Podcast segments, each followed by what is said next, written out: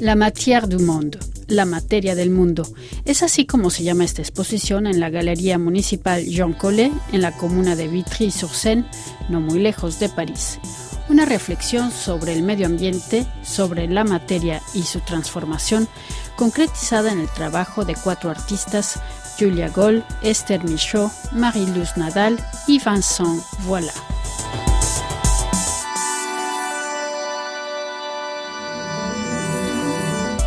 La materia del mundo es una propuesta concebida y coordinada por Daniel Purroy, director artístico de esta galería y quien vino a Radio Francia Internacional para hablarnos de ella.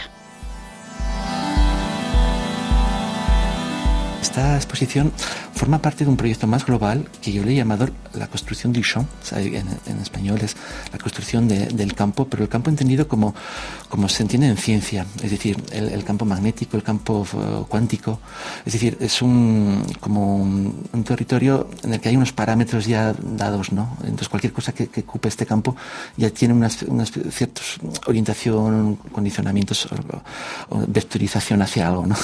Y entonces me interesaba desarrollar ese espacio de trabajo, ¿no? ese espacio de pensamiento de, a través del arte, cómo ese nuevo territorio nos podría ayudar a, pensar el mundo, a participar y, por eso para mí era importante, más allá del arte, poder relacionarlo con otras disciplinas. Entonces efectivamente conectaba también el tema de la ciencia, el tema del pensamiento, la filosofía y todo eso. Y mucha gente que está trabajando por como actores del, mundo, ¿no? Pues, los artistas nos interesan mucho pues todos esos temas que ponemos en relación. Entonces, este era el proyecto global que quiero desarrollar en este centro de arte y para ello cada exposición son etapas de este proyecto. Entonces, eh, esta exposición es la segunda, pero la primera era algo que yo llamé en francés le chantier, que es un poco las obras, o sea, poner algo en obras, ¿no? Ponerse en marcha allá, empezar a trabajar algo, ¿no? Y entonces en, esa primera exposición eh, invité a tres artistas que hablaban de, las obras en sí, las obras domésticas que podemos hacer en casa así, y de otro artista que, hablaba de las obras en África, la relación con la tierra, en la, construcción que creaba un modo de vida, es decir, un tipo de relación con la gente. Y un tercer artista que, hablaba de su trabajo sobre el libro de ética de Spinoza. Es decir, que, es una especie de, obras del pensamiento. Entonces, eh, me interesaba un poquito todos estos eh, acercamientos al tema de, empezar ya a cómo pensamos las cosas. Por eso que la, la segunda exposición, la du monde, a partir de ahora ya vamos a tratar la materia del mundo con la que luego vamos a trabajar. Entonces, yo invitaba a artistas que la especificidad de su trabajo era más en el que el material tenía mucha importancia. Entonces, para ello, invité cuatro artistas que cada uno trabajaba un material diferente y siempre revelando ese material de nuevo de una forma más poética, que lo podemos ver de nuevo de otra manera. Y entonces ese era un poco el objetivo de, esta exposición. Sí, por ejemplo, me gustaría empezar por Julia Gold. ¿Ella qué es lo que propone Julia Gold? Eh, eh, Julia Gold es una artista que, que, trabaja mucho con la materia y, le interesa mucho todos los procesos de construcción también.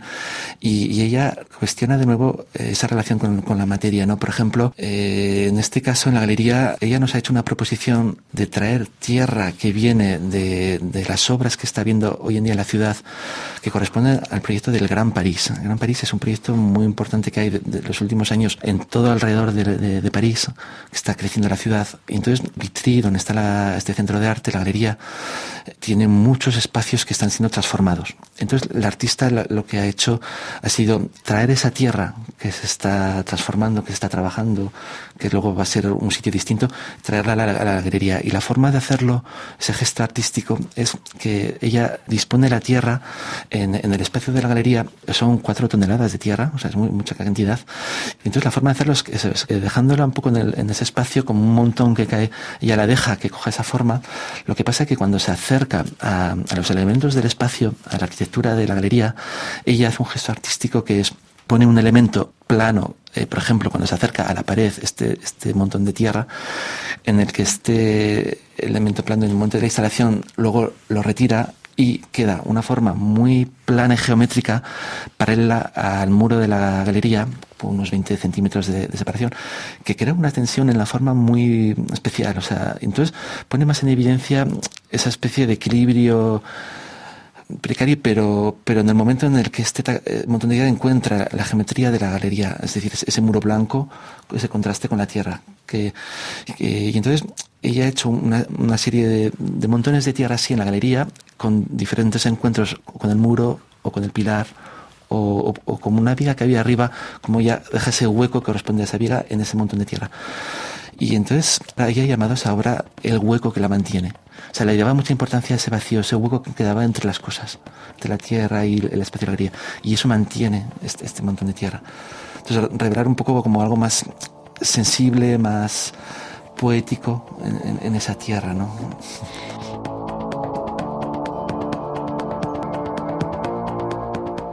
Y bueno, aquí también este, me llama la atención con el trabajo de Marie-Luz Nadal. Sí. Eh, sobre todo hay una foto de unas, de unas nubes. Sí. Entonces Mariluz Nadal le ha invitado para que nos muestre una obra que ella ha hecho, que es una especie de, de aquarium que fabrica nubes. Es decir, ella, su trabajo de artista, tiene un proyecto que, en el que capta diferentes zonas que ella va a señalar de dónde es, una especie de esencia del aire, de algo que esté en un lugar, ella dice capta una esencia de las nubes, un lugar, que luego ella va, va, va, a trabajar eso que ha obtenido, como que lo va a destilar, lo va a trabajar, y va a poder recrear de un nuevo esa nube con una instalación que ella prepara, con una especie de, de en el que hay un, un trabajo con, con, el productor, el, el, mismo que crea esa nube, una especie de, de, elementos de pequeñas hélices que le dan un movimiento, una luz y así. Entonces, el resultado es bastante, es, es precioso, o sea, es decir, es, es, impresionante cómo esta especie de nube vuelve a aparecer ahí, en esa especie de acuario. Y está colocada al principio de la exposición. Yo la, le propuse al artista poderla integrar en una especie de pilar que empezaría la, la exposición, integrada en la de la, de la sala de exposiciones.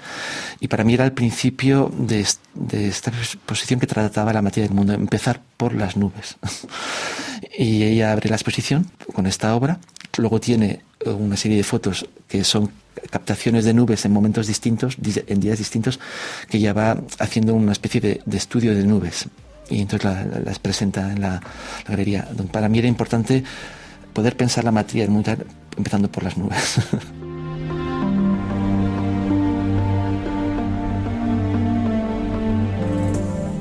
Bueno, también me gustaría hablar del, del trabajo de Vincent, Vincent Voila, que, bueno, si me las pudiera describir.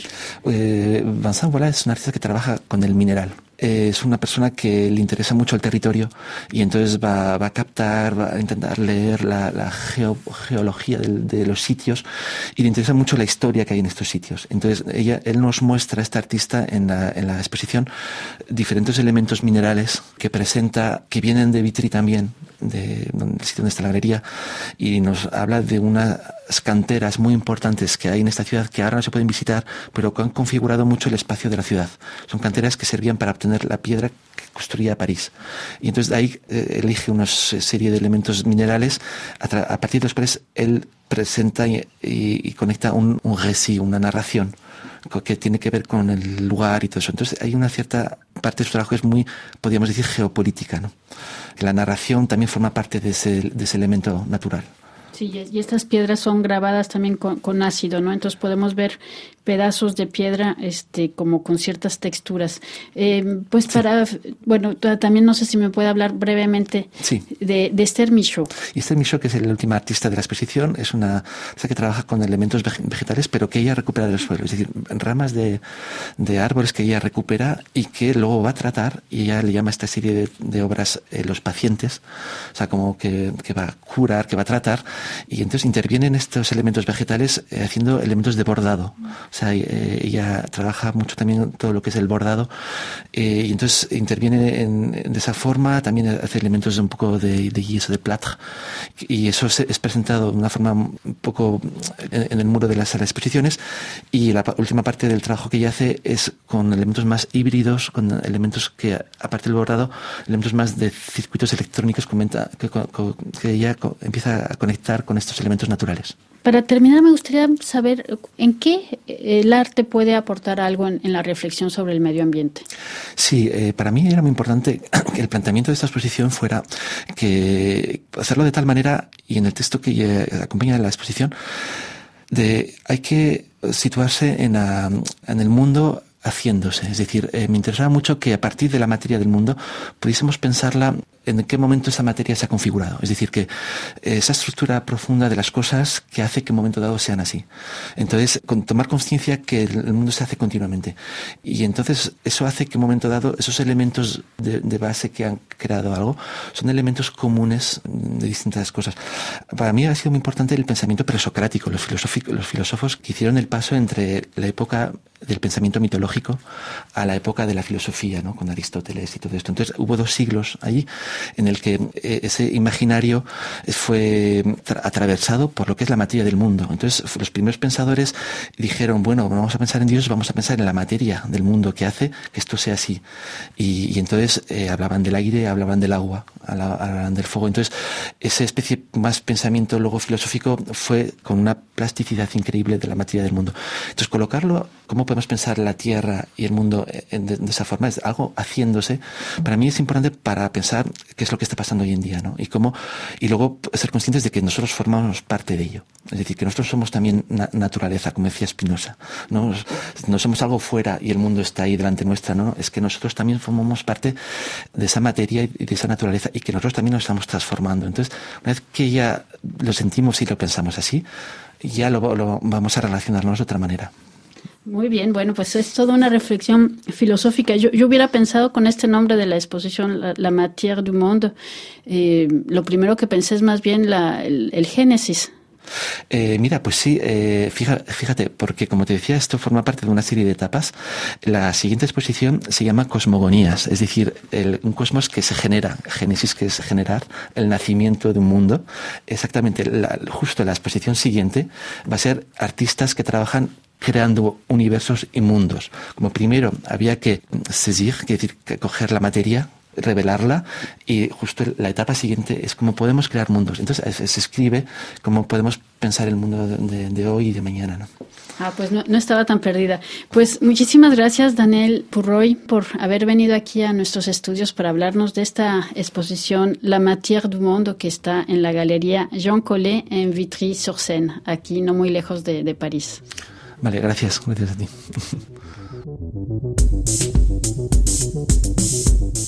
Escuchábamos a Daniel Purroy, director artístico de la Galería Jean Collet en Vitry-sur-Seine, a propósito de la exposición La matière du monde, la materia del mundo.